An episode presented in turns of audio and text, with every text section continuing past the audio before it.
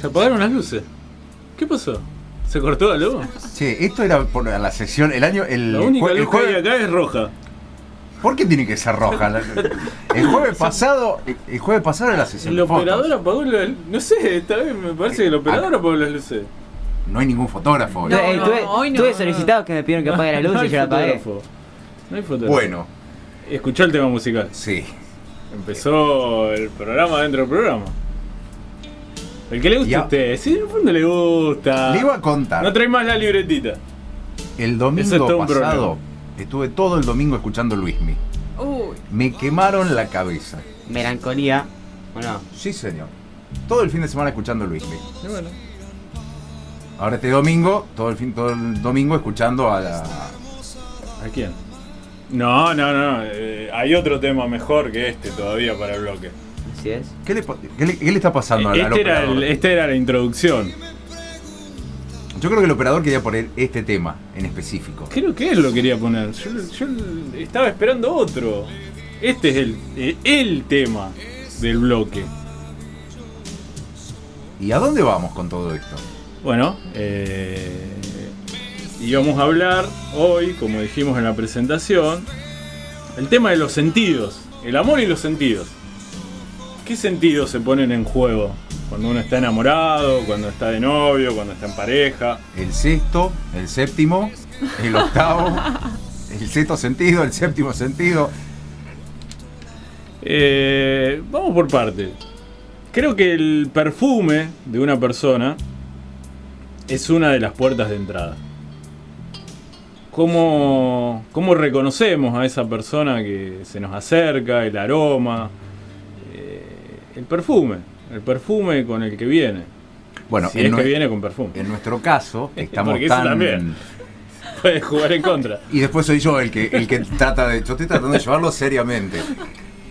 En nuestro caso, que estamos tan cercanos a la comunicación, yo iba a nombrar la voz. es el verdad. timbre de la voz, el tono, las palabras. Hay ciertas palabras que utiliza uno a- al comunicarse que son específicas de uno y que uno las identifica con esa persona. Y muchos años después uno escucha, es, ah, eso lo decía Tal persona. persona. Y me ha pasado muchísimo. Y el tono de voz. Y incluso hay algunas personas que llegan a, a desarrollar una sensibilidad hasta por la forma de caminar, los tacos al pisar. Eso es verdad. Y no estoy hablando solamente de la- de- del romanticismo, quizás tiene que ver con, con el- los tacos que hacía mi viejo cuando entraba, cuando llegaba de... Cómo percibimos a las demás Claro, personas, vos. exactamente. Bueno, eso sería lo auditivo. Claro, Eh, Y hay un sentido que tiene que ver con lo emocional, lo sensitivo, personas sensibles. ¿Le ha tocado estar con personas sensibles? me ha tocado estar en los dos extremos.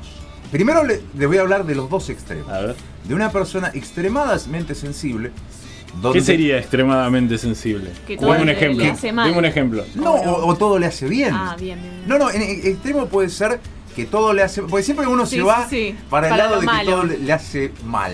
Pero también está bueno cuando uno se cruza con alguien que no hace falta tanto despliegue y que sabe valorar lo, lo- lo más simple, Claro. lo sencillo. Eh, Che, qué bien, me, me gusta eso que dijiste. Yo estoy Oh, a me- favor de las personas me- sensibles en esta sociedad que no, no valora a la Déjame gente ese- sensible. Déjame ese tema que me Me gusta. considero una persona sensible. Ah, no lo- no estoy escuchando. Me, me abro acá. No lo estoy Me escuchando. abro acá. Me considero una persona muy sensible. No lo estoy escuchando. Usted, ve- usted es el otro extremo. Yo soy el, el- Eso, el acá, insensible. tiene, acá están los dos extremos. ¿Usted, acá dónde están se, los dos ¿Usted extremos. dónde se pone? Yo soy el- un punto medio. Ah, no, no, no. ¿Qué sería No, tengo mis días en que soy muy sensible y tengo mis días en que soy una piedra. Básicamente. Y cuando llega esos días en donde es más difícil comunicarse, es muy, muy difícil. No, no, no, no. sea, no- no Trato es tan de extremo. ser flexible con el resto. Por ahí como que es mi más mi personalidad que... ¿Es, que ¿es consciente usted de, eso, de esos momentos donde usted dice, "Mm, acá estoy muy... mm", Sí. Lo sabe, a veces lo, me sabe doy cuenta y reconocer. digo, uy, me pasé. Ah, mire usted. ¿Usted es, es- es- consciente de su hipersensibilidad? Sí, sí, soy muy consciente.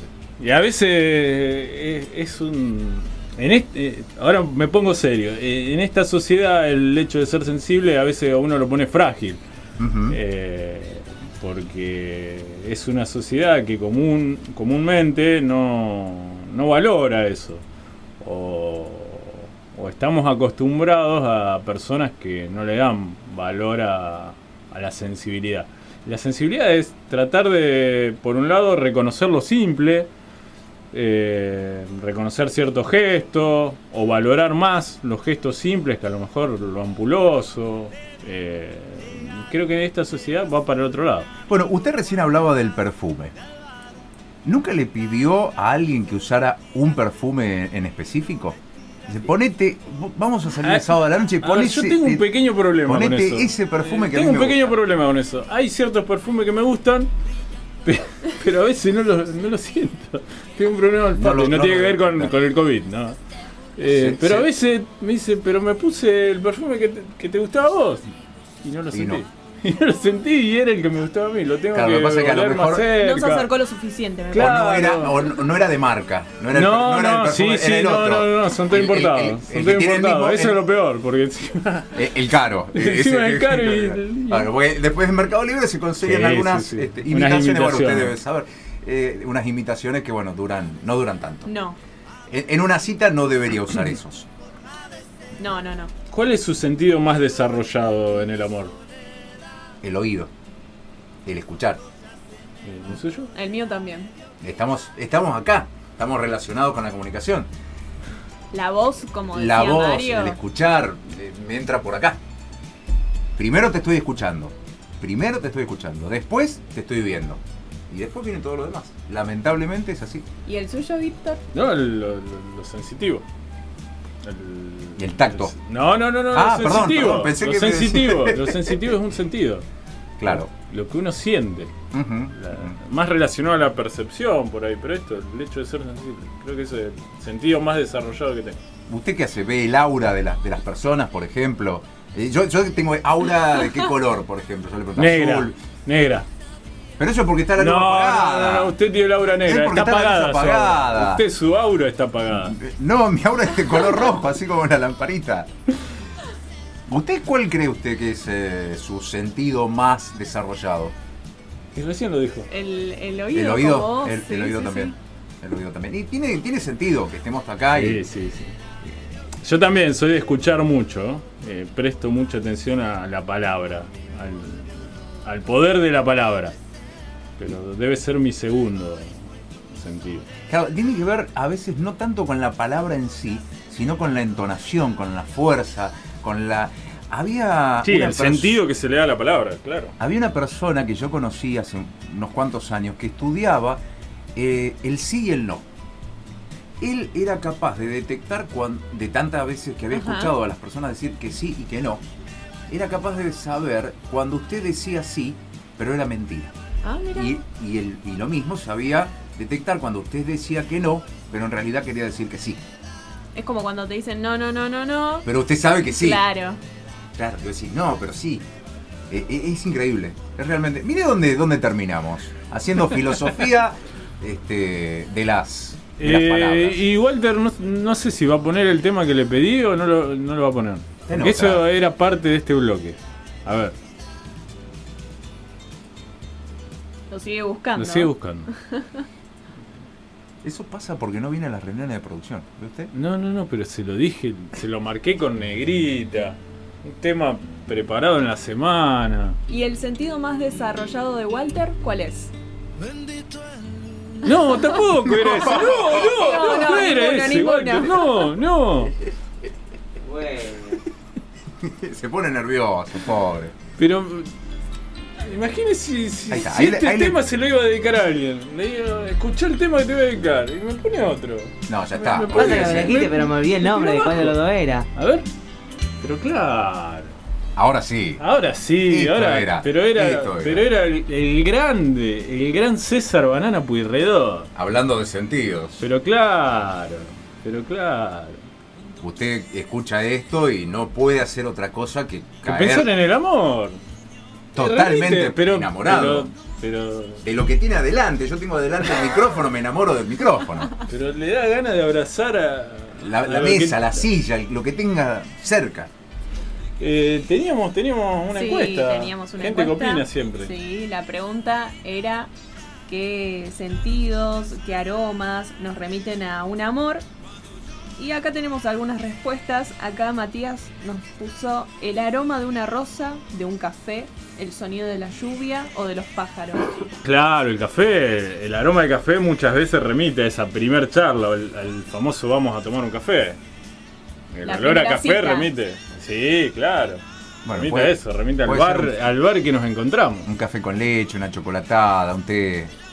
Un café No no, sé si No. tiene tanto olor ya, ¿eh? La chocolatada, sí, ¿cómo que no? La Sí, chocolatada no chocolatada, va. sí. Usted me va a decir que el, El el- olor a... un remo es lo más romántico que hay. ¿Quién no se ha enamorado con un Pero remo? una cosa es una chocolatada, así que tiramos un poquito de Nesquik y leche y otra cosa No, remo. no, no, le estoy hablando de un remo. Un remo hecho con, con chocolate. Con... Pero vos decís chocolatada, a mí chocolatada se me hace lo que tomo ahí. Claro. El, el ruido de la lluvia. Sí, el ruido de la lluvia. Está el aroma también, el Sí, aroma, claro. el Sí, el olor a lluvia, Claro. a tierra mojada. Después Santi nos dice aromas, algún perfume y lo que más duele o alegra es la música, esa canción. Claro, una claro, canción claro, porque específica. si uno se peleó con esa persona te quedan ahí una herida cada vez que escucha un tema. Pero me gustaría creer que uno puede. Usted dijo una vez eso, que hay- había temas que no podía volver a escuchar. Sí, es cierto. Pero me gustaría creer que uno puede resignificar ¿Ya, eso. ¿Ya sanó esa herida? Sí. Bien ahí, Ajá. bien ahí, bien ahí. No, por eso justamente le iba, le, iba a decir, le iba a decir eso, de que uno creo que uno puede resignificar los temas. Muy bien. Uno puede escuchar un tema y Ahora lo puede escuchar. sí, lo he asociado con otras cosas. Toma, Bien. para vos. Desde otra No, no, desde otro lado, entonces. no, no, recordando las cosas positivas. Pensé que iba dedicado por alguien. eso. No, no, no, no, no, no. No lo voy a decir acá. Directamente llamo por teléfono. Iba, iba. Eh, ¿Alguna otra opinión? Sí, acá Tincho nos dice el olor a milanesa con papas fritas. Ah. Mi ex tenía una roticería, por eso. Bueno, bueno, bueno, está muy bien, está muy bien. Para, y quiere decir que ese muchacho no puede pasar por ninguna roticería. No, que Uy, cada vez encima, que pasa encima de por uno la- de los aromas más reconocidos. El Pasa- olor a milanesa con frita. eh, Pasa por delante de una universal. roticería y se larga a llorar. Le hace recordar al amor que o perdió. no, o no. Bueno, depende de cómo hayan terminado. A lo mejor terminaron bien. "Uh, qué, qué suerte que me la saqué de encima. A esta que cocinaba milanesa todo el día. Tenía un perfume, le podía regalar, le regalaba el perfume más caro y a, lo- a la media hora Claro, ya el tenía olor a frito. olor a olor a frito. Encima no cambiaba ni el aceite. Ay, qué malo. ¿Alguna otra opinión? Sí, acá Brian dice el sonido del viento. Me suena como relax, un viento suave. Claro, da- Un No viento sé. que vos Bueno, salís a la terraza y lo Yo, sentís yo reconozco una- el sonido del viento, visita. pero me cuesta asociarlo a la pareja. Se veían en la ruta, ¿cómo es eso? Nah, pero por ejemplo, no sé, vos ponete a Si el sonido del viento le remite a esa pareja, ¿dónde la veía? A mí se me La viene ruta la 11 imagen de una por- playa, por ejemplo. Sí, No. pero en la Ahí playa ya uno- sería el uno sonido del mar. El sonido del mar, las olas, las El olas sonido del viento. Sucundún, sucundún. En el medio del campo, eh, puede ser también. Bueno. Le remite a. Un domingo a la mañana, allá, en el madrugada. medio del campo. Solos. Señor, ¿necesita algo? David dice, muchos olores me recuerdan a mis abuelas. Acá ya se fue de tema. No, no está hablando de pareja, No, bueno, pero, pero, pero dice alguna comida que preparaban cuando era más chico. Este es Sí, más claro. relacionado a la con la, con la- memoria. con la Claro. familia, Claro. sí, sí, Claro. sí, sí. Bueno, hay muchas familias que se, crean al- se crían alrededor de la cocina. Sí. Y la, co- la cocina termina siendo un elemento aglutinador de la familia que nunca más desaparece. Son gente que a medida que van pasando las generaciones se sigue juntando alrededor de la cocina. Es impresionante. Sí, sí, sí, sí, tal Y, cual. y- y la, la abuela cocinaba, la mamá cocinaba, la hija, el hijo. Eh, eh, Cada eh, tanto hay algún ritual que vuelve a unir Claro. esa familia. Sí. Quería decir eso y no me salía la palabra. Son rituales, son, rituales, ceremonias. sí, sí, sí. ¿Algún otro? Sí, Enzo dice, hay un fijador de pelo, hablando de aroma, no recuerdo la marca, que su olor me trae muchos recuerdos. Sí, claro, el azul.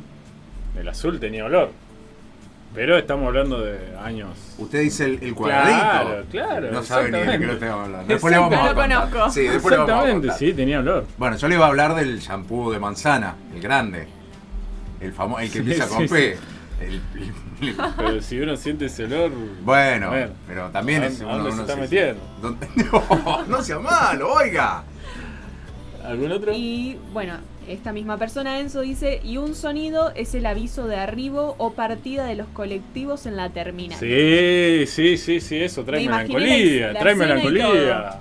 Pero, Ya, pero ¿cómo está eso? Retiro. Pero Cuando ¿cómo, anuncian, viene el colectivo de tal lugar. eh, Y le empieza a palpitar el corazón Claro. más fuerte. Mm. Llega, está llegando. Exacto. Los amores a distancia. Y, y, fija- y- y qué pasa si Puede llega co- aeropuerto también. y si llega el colectivo y no se baja y no llegó? Uno estaba ahí esperando. El encuentro. Sí, y no, eso y no eso es muy de telenovela mexicana, tampoco Bueno. va a pasar. ¿Qué? ¿Desaparecía medio en colectivo? Y si es al revés, si es una despedida.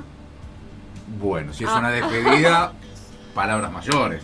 Si es una despedida, calculo que me voy a acordar hasta de la, la voz de la locutora anunciando la partida de- del viaje. Sí, sí, se le queda grabado todo. Diez y media anuncia Chevalier, anuncia la partida del- Oh, oh, no se olvida más eso. Escena de película. Es- te, es- te- te parte al medio.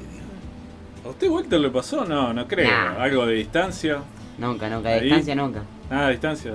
Todo local. De acá, no, Sí, sí. acá cerca, acá Mejor cerca que lejos. Acá, cinco ¿Qué cuadras. plaza era? Yo me acuerdo, yo me acuerdo de todo. ¿Qué plaza era? ¿Qué cosa? Yo, no, yo, nunca contó una dije, historia en una plaza. yo nunca dije nada. una Sí, plaza. sí, sí, Sí, está grabado sí, el año pasado, grabado, yo recuerdo. Era por acá nomás, una plaza de acá, acá cerca. Pero nunca, nunca llegaron a. nu- Nunca avanzaron. Nos contó. que iban a pasear ahí a la un- plaza. Ah, que nos íbamos a ver. No, pero yo le conté que íbamos a ver, pero al final vino la pandemia y no pasó nada. Ah, Hasta que después nos pudimos juntar, pero no. Eso ya fue en otro lado. Ya caducó. Claro. ¿Caducó? ¿Qué? Sí, eso ya caducó. En su momento como que un Eso poquito. ya caducó. Dando, No. Dando a que- entender claro, que, que hay otro. después de eso, Hay una segunda película, hay una segunda temporada. ¿me equivoco? Y un No. poquito sí, un poquito no. La cara dice que no. Nada más que agregar. No está la película No hay armada, más pero- preguntas. No hay más preguntas. Seguimos acá en Deportivamente. Volvimos a Deportivamente. Volvió el programa que tiene que ser. No, no, no. ¿Tiene, ¿tiene a mano la, Es un ida y vuelta el clima por ahí? ¿El clima? ¿Lo tiene a mano por ahí o lo, lo maté? Sí, lo tengo, mano. Estaba pronosticado lluvia para estas horas. Hacía Porque- 26 grados. Déjeme actualizar a ver si bajó o subió la temperatura. 27 ahora. Bien. Y está nublado. Me parece que falla el pronóstico de lluvia. vamos a seguir con la humedad. Figura recién para mañana, primeras horas, eh, que puede llegar a llover. Toda la madrugada no figura lluvia. ¿Estamos esperando la lluvia o no? Sí, por mi parte, si tiene Esta- que llover, que llueva. Está, perfecto. No, digo porque. Después para el día sábado de- también. semana está- para el sábado también está pronosticado algo de lluvia. Tormentas aisladas. Domingo no y lunes tampoco. Yo tengo que Y lavar martes tampoco. Yo tengo que lavar la ropa, che. Mañana. dos días. de- del domingo en adelante eh, va a estar lindo. Me estoy quedando sin medio. Sábado y domingo creo que no. Tengo que lavar las medias. Qué che. Eh, bueno, quiero comentar algo en relación al, al caso del Morro García, que después lo vamos a hablar de nuevo con Claudio Giglioni. Eh, por un lado es resonante porque se trata de un jugador de fútbol, de alguien reconocido dentro del ambiente y como el fútbol es uno de los deportes más populares, reconocido eh, popularmente. Eh, el caso en sí obviamente no lo vamos a tocar, más allá que, que uno desde la parte psicológica conoce algo del caso. Eh, pero nos llama la atención para pensar algunas cuestiones. Primero, ¿qué rol le dan a la psicología en los clubes? No solo en los clubes de fútbol, sino en los clubes. Pero específicamente en el fútbol, en divisiones inferiores. Si realmente se le está dando espacio para trabajar con los chicos en divisiones inferiores. Por un lado habría que decir que sí, que están los departamentos de psicología, en la mayoría de los clubes de primera, en la mayoría de los clubes de Nacional B, en varios clubes acá rosarinos también, pero que esa estructura es muy chica. Por ejemplo, la mayoría de los clubes en divisiones inferiores tienen uno o dos o como máximo tres psicólogos para todas las divisiones inferiores. En los clubes las divisiones inferiores son más o menos entre 300 y 400 chicos.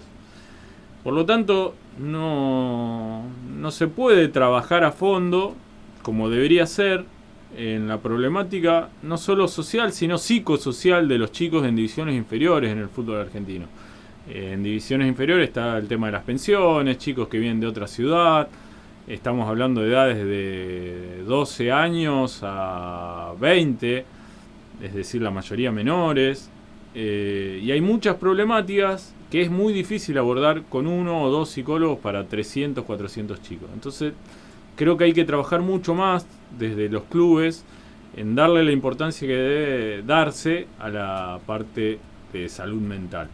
Y esto después se traslada a lo que es el fútbol profesional o cualquier deporte profesional en el que hay, con suerte, un psicólogo para todo un plantel profesional en el que las problemáticas son muchas, porque ahí ya influyen también otros factores que hacen a la alta competencia.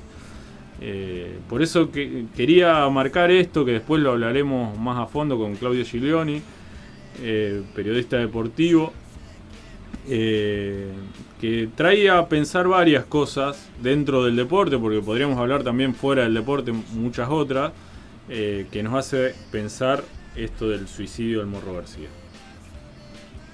La verdad que es un caso triste, es un caso yo después voy a charlar con, Claudio. Eh, yo creo que se podría haber evitado.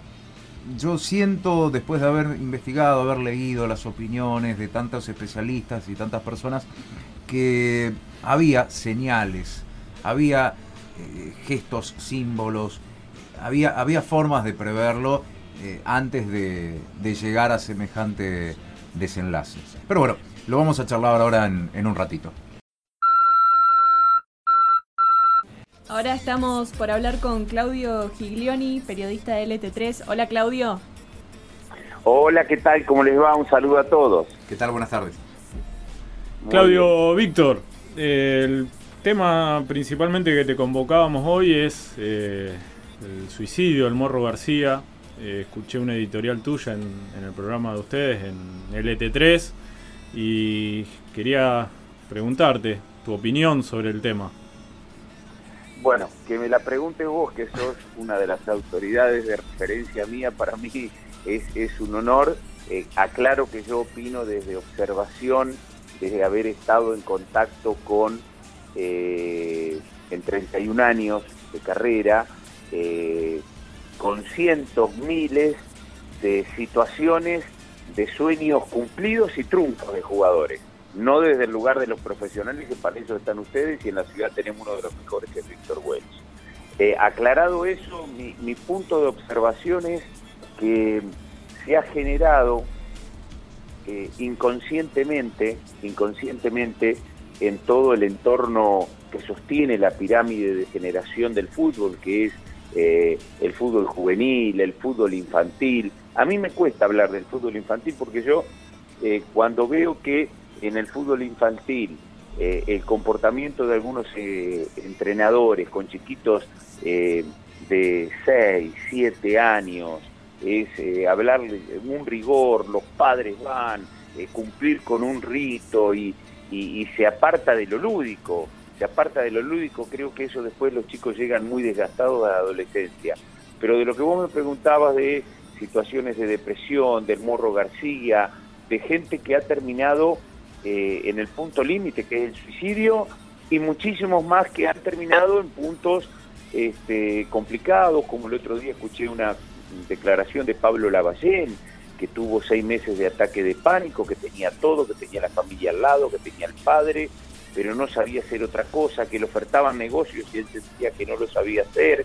Y, creo que, Víctor, esto ya lo hemos charlado una vez, eh, eh, el que tiene éxito, no sé si está preparado para los 40 años cada día que se levanta, sentir que no va a poder hacer nada parecido en, el reconocimiento de su sociedad donde se mueve a lo que ya hizo, jubilarse tan temprano eh, y que eso trae eh, evidentemente problemas. Después, cómo se llevan en el tránsito, no solo en el retiro, con el éxito, con la trascendencia, con las tentaciones, con los desvíos, la droga, en, una cosa que en el fútbol todavía hay, deben sufrir un montón, cero apertura de, aceptar los gustos sexuales de, los protagonistas, se mantiene todo ahí, eh, eh, este, todo eso se mantiene encriptado y, me parece, me parece que en esos niveles extremos de tensión eh, cada vez va a ser peor, que es una picadora de una picadora de, gente y, y lo que le pasó al Morro García, que no sabemos bien si fue por el fútbol, que yo soy consciente que tienen problemas de depresión, los panaderos, los albaniles, los pilotos de avión, eh, tienen problemas de depresión y que no tienen trabajo. Eh, no sabemos bien por qué fue, pero sí sabemos de situaciones de jugadores que eh, han llegado a un abismo luego de retirarse. Y una de mis cruzadas, y que vos escuchaste el editorial, que yo creo que hoy, hoy, y hay mucho corporativismo, hoy es más importante en la formación de un jugador profesional, no estoy hablando de los clubes de barrio que son de esparcimiento, eh, es más importante la presencia de un psicólogo deportivo que de un preparador físico. Una mala preparación física se arregla en tres meses en una pretemporada, eh, se arregla. Eh, si no se crea una conciencia de a dónde se están metiendo, si no se crea una conciencia como si uno se pone a hacer fila para sacar la entrada y pasa alguien y dice, mire que no sé si llegan acá, ¿eh? Y usted sigue haciendo la entrada, la cola, y si la tenés, la tenés, si no la tenés, no la tenés. En una cola, Víctor, y, a tus compañeros de mesa, que de cada mil jugadores echados en inferiores, solo tres juegan 10 años en primera división. Entonces, me parece que eh, eso de tener, dice, sí, tenemos psicólogos y vos sos psicólogo, ¿Cómo haces? Yo te pregunto si vos podés atender a 400 chicos que pueden haber en un club en todas las líneas. ¿Cómo haces para atender? No, eh, hablaba antes de, de, entrevistarte este hecho de que en los clubes no se le está dando la importancia a la estructura que debería tener la salud mental. Porque si uno investiga, sí, todos los clubes tienen el departamento de psicología, pero si uno investigué un poquito más, ese departamento quizás son dos psicólogos para todas las divisiones inferiores, tres psicólogos o cuatro psicólogos para un mundo de 400, 500 chicos en clubes como Rosario Central, Newell, que tienen varias líneas por cada división. Y eso no es darle importancia a la salud mental, es poner, eh, eh, poder cubrirse y decir eh, tenemos un departamento. Víctor, perdón que te interrumpa, ¿sabes cómo hay clubes que, están cumpliendo con eso? Y, funciona el departamento de psicología como en una fábrica eh, el consultorio médico, como que tenés ahí una camilla, dos personas y si alguno se accidenta, ese es el concepto que tienen. Si alguno tiene un problema, que vaya. Que vaya para ahí. Y lo que no se entiende es que las altas figuras necesitan una preparación que en otros deportes, que por una cuestión de dinero, de elite, eh, de, que yo, los tenistas, pilotos de Fórmula 1, están trabajando con equipos, eh, eh, la otra vez estaba leyendo Hamilton, de, de 12 personas, de 12 personas, estamos hablando de al que mejor le va, al que menos sufre y al que más sonríe. Claro. Claudio, buenas tardes, Mario te saluda. Te iba a consultar, leyendo los medios esta semana, a uno le da la sensación de que este caso en particular se podría haber evitado. Había signos, señas, había gestos, había semáforos que se habían encendido con señales de alerta que se pasaron por alto. Quería preguntarte si vos tenías esa misma sensación. Sí, y, te voy a decir por qué eh, creo, creo yo, eh, se pasaron por alto. en el fútbol profesional funciona eh, un sistema de dejas todo por el club o no sos buen profesional. En ese concepto, cuando termina el otro campeonato, están por empezar la pretemporada y dicen, el Morro García aumentó 10 kilos, que era, tenía 10 kilos de sobrepeso, fue separado del plantel. El sistema del inconsciente colectivo de todos los hinchas y de todo dicen, ah, bueno, el Morro lo queremos, pero este tipo ya aumentó 10 kilos, no se cuidó, es un irresponsable. Y como le asignan la, irresponsabilidad de no haberse comportado para rendir, está bien separado que se baje del colectivo. Y nadie atendió por qué había engordado 10 kilos. ¿Me entendés? O sea, ¿qué te está pasando? Capaz el tipo estuvo encerrado cinco semanas sin salir, eh, no cumplió con los parámetros para ser futbolista nuestro, lo separamos. Ahí es donde creo que tiene que haber profesionales. Y te voy a aportar otra cosa donde también tendrían que trabajar los clubes, ya que lo pagan los clubes, sería hasta con los próximos directivos. Porque hay grandes casos de depresión de gente que ejecuta un gran poder en los clubes, pierden las elecciones, se van, son personas también, ¿eh? aunque no jueguen eh, en el interés del hincha, aunque no jueguen al fútbol y muchos se van muy insultados, muy odiados, pero después no pueden volver a caminar por la calle. O sea, que también en la presión el directivo y hay grandes empresas que hacen su, todo este trabajo de coaching, también tendrían que trabajar los directivos. En nuestra ciudad tenemos dos o tres personas que no pueden volver a caminar por la calle. Bueno, no podemos decir, lo tiramos a la basura, ¿qué hizo? ¿Mató a alguien? No. Armó mal un equipo y se fue al descenso, Sandy Saga. No puede caminar por la calle. ¿Entendés? Claudio Aldana te habla. ¿Crees que... Hola. ¿Crees que hay muchos casos de depresión escondida en el ámbito del fútbol? O sea, que no, no eh, salen a la luz como pasó con el morro. sí, sí. Creo que hay son mucho más son mucho más de lo que pensamos. Este, lamentablemente en esto, como son cosas que se viven en infiernos interiores, solo nos damos cuenta cuando eh, explota así en, un modo extremo, porque eh, conviven con altos niveles de frustración. Eh, eh, un chico está por firmar un contrato, lo están por vender, se rompió los ligamentos. se rompió los ligamentos, volvió, se volvió a romper los ligamentos. Este caso de Jules Cachabue. Lo citan a la selección sub-23. En un contexto, yo no sé cómo habrán trabajado, yo opino, evidentemente el chico se le alteró el estrés va a jugar frente a Boca y se desgarra, no había tenido ningún desgarro. Un desgarro son 21 días. Él estuvo 7 meses para volver.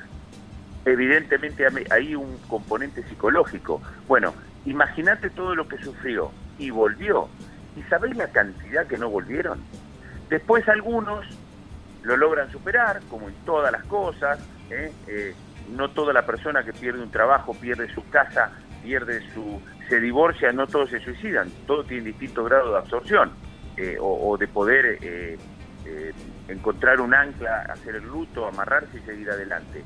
Pero va a ser cada vez mayor porque cada vez más las trascendencias son los gladiadores de la Roma actual, los jugadores de fútbol, y hago esa comparación porque en el Coliseo eh, se iba gente en anda y, había sangre. ¿eh? Es una, una comparación dura, pero creo que es ¿Y pensás que en un futuro se le pueda dar más importancia a la asistencia psicológica, más que nada en el ámbito del fútbol? Mira, yo soy un optimista, eh, pero muy optimista, porque si bien es lento, cuando empecé a hacer periodismo, he hecho notas y yo preguntaba esto, eh, y no piensan en un psicólogo y la respuesta de los entrenadores han cambiado tanto, los discursos, o sea, eh, las cosas que se decían en, en 20, 25, 30 años, decía, eh, los psicólogos están para los locos, los jugadores los manejo yo que soy el técnico y sé de fútbol. De ahí a que ahora acepten que haya psicólogos que charlen ya es un gran paso. Y después, lamentablemente, dependerá de la capacidad dirigencial si van a ir, si van a hacer la represa antes de que se inunde, o, como estamos diciendo que hay mucho más casos de los que se supone, o va a tener que llegar la mayor presencia del trabajo psicológico por los casos que aparezcan, que sería hacer la represa después de que se inundó la ciudad, que eso sería peligroso. Yo tengo elaborado un proyecto de divisiones inferiores que lo hice como tesina cuando hacía curso de técnico y tengo exactamente la misma cantidad de preparadores físicos que de psicólogos, porque estamos preparando gente para la alta competencia y en primera división yo veo fracasar a más chicos por no soportar la presión que por correr un poco más o correr un poco menos. Bien, Claudio, eh, te agradecemos tu opinión, nos deja pensando acá y seguramente seguiremos debatiendo después. Eh, es una de las mejores opiniones que escuché en estos días sobre este tema, hubo de todo. También de varios ex jugadores escuché buenas opiniones porque han pasado por la alta competencia y desde el lugar de ex futbolistas escuché buenas opiniones. Eh, por ejemplo, el Flaco La Madrid. Eh, pero desde el lado del periodismo, quiero decírtelo ya que te tengo, es la opinión más fundamentada en relación al tema desde el periodismo deportivo que escuché.